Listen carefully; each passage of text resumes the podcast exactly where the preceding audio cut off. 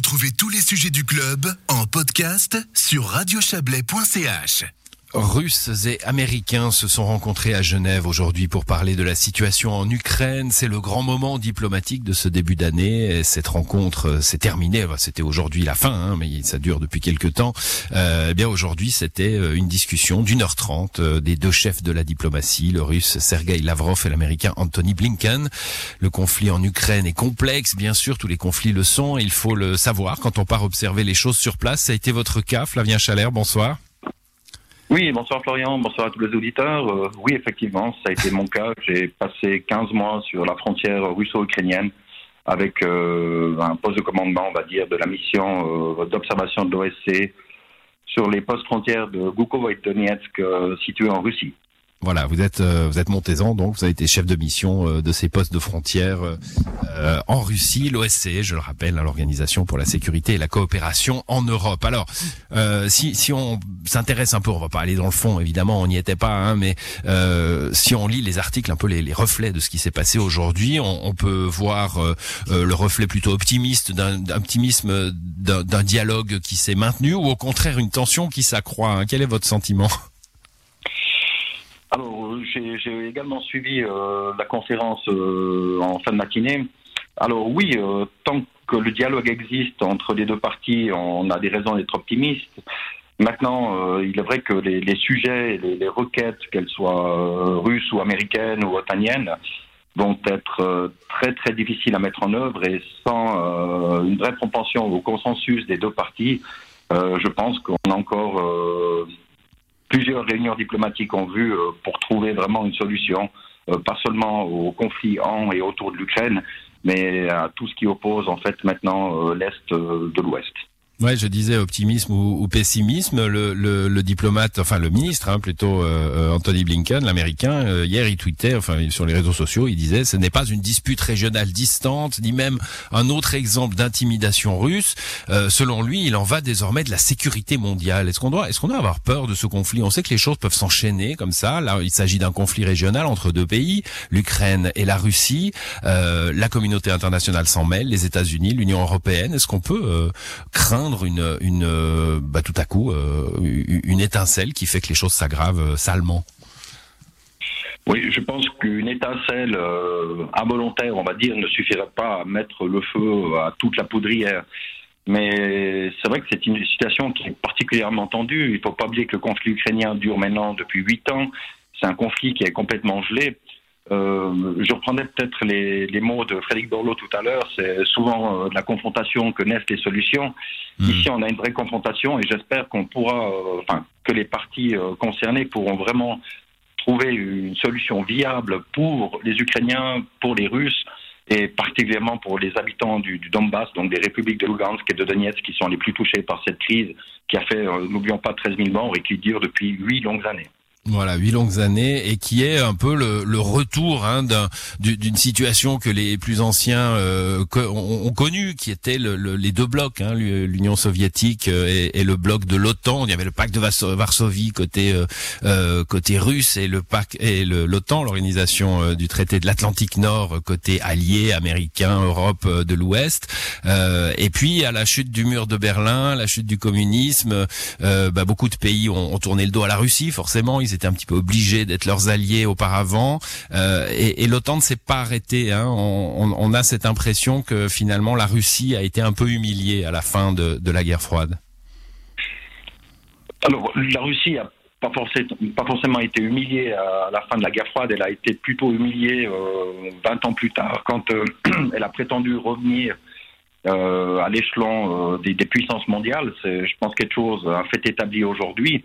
Et ce qui l'humilie, c'est de voir que souvent euh, la communauté internationale euh, est plus patiente avec euh, certaines parties ou bien certaines organisations qu'avec d'autres. C'est ça qui, qui, la fâche beaucoup.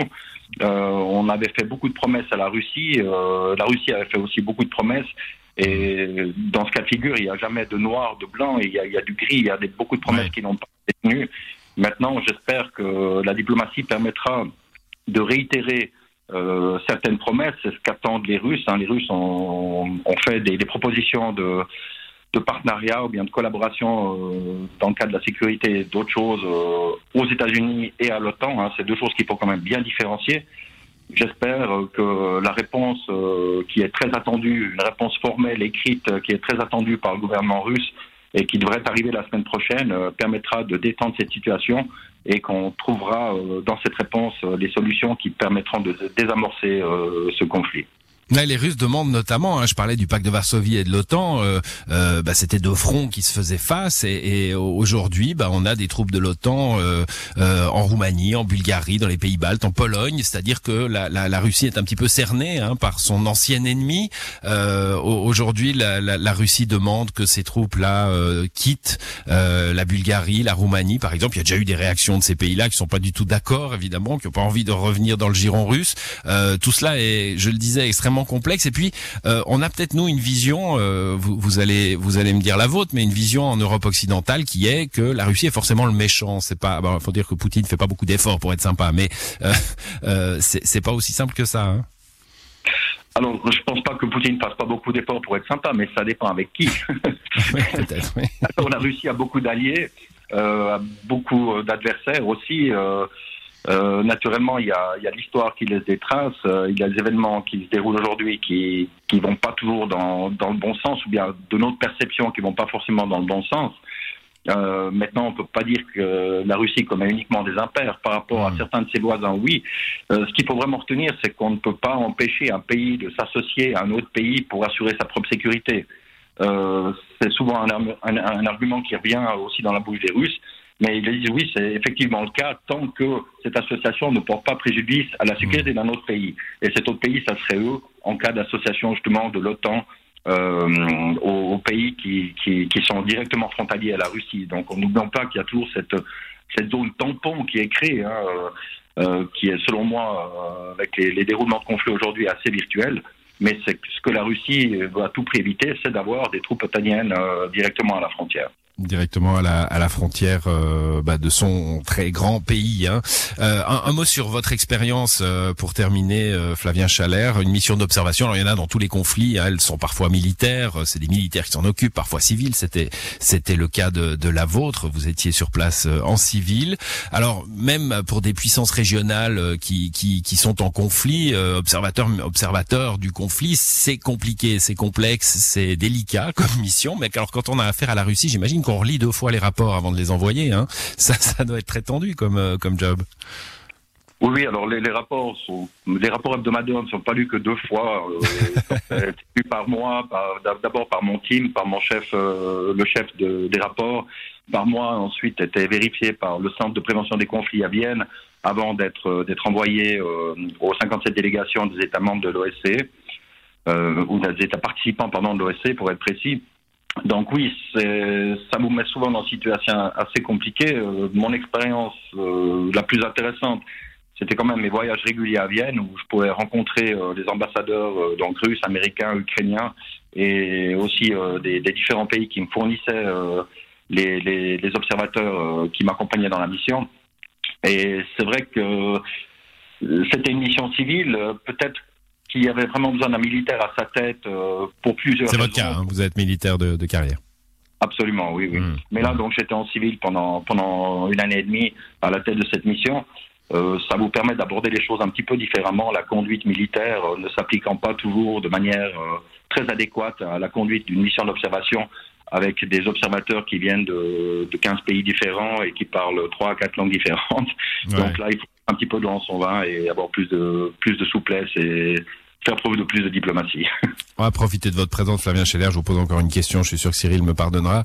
Euh, on, on, a l'impression euh, de, bah, bah, encore une fois, hein, vous avez rappelé que ce conflit dure depuis quelques années maintenant. C'est 2013-2014. On a eu des moments euh, chauds, euh, les, les, les, manifestations de la place Maïdan en Ukraine, l'occupation de la Crimée, le, la, la, guerre, la guerre civile hein, au, au, Donbass. mais on a l'impression que c'est pas un conflit ouvert comme on a l'habitude d'avoir des conflits ouverts. On, on est sur un nouveau type de guerre? On est dans une menace de guerre? Dans, quoi on est?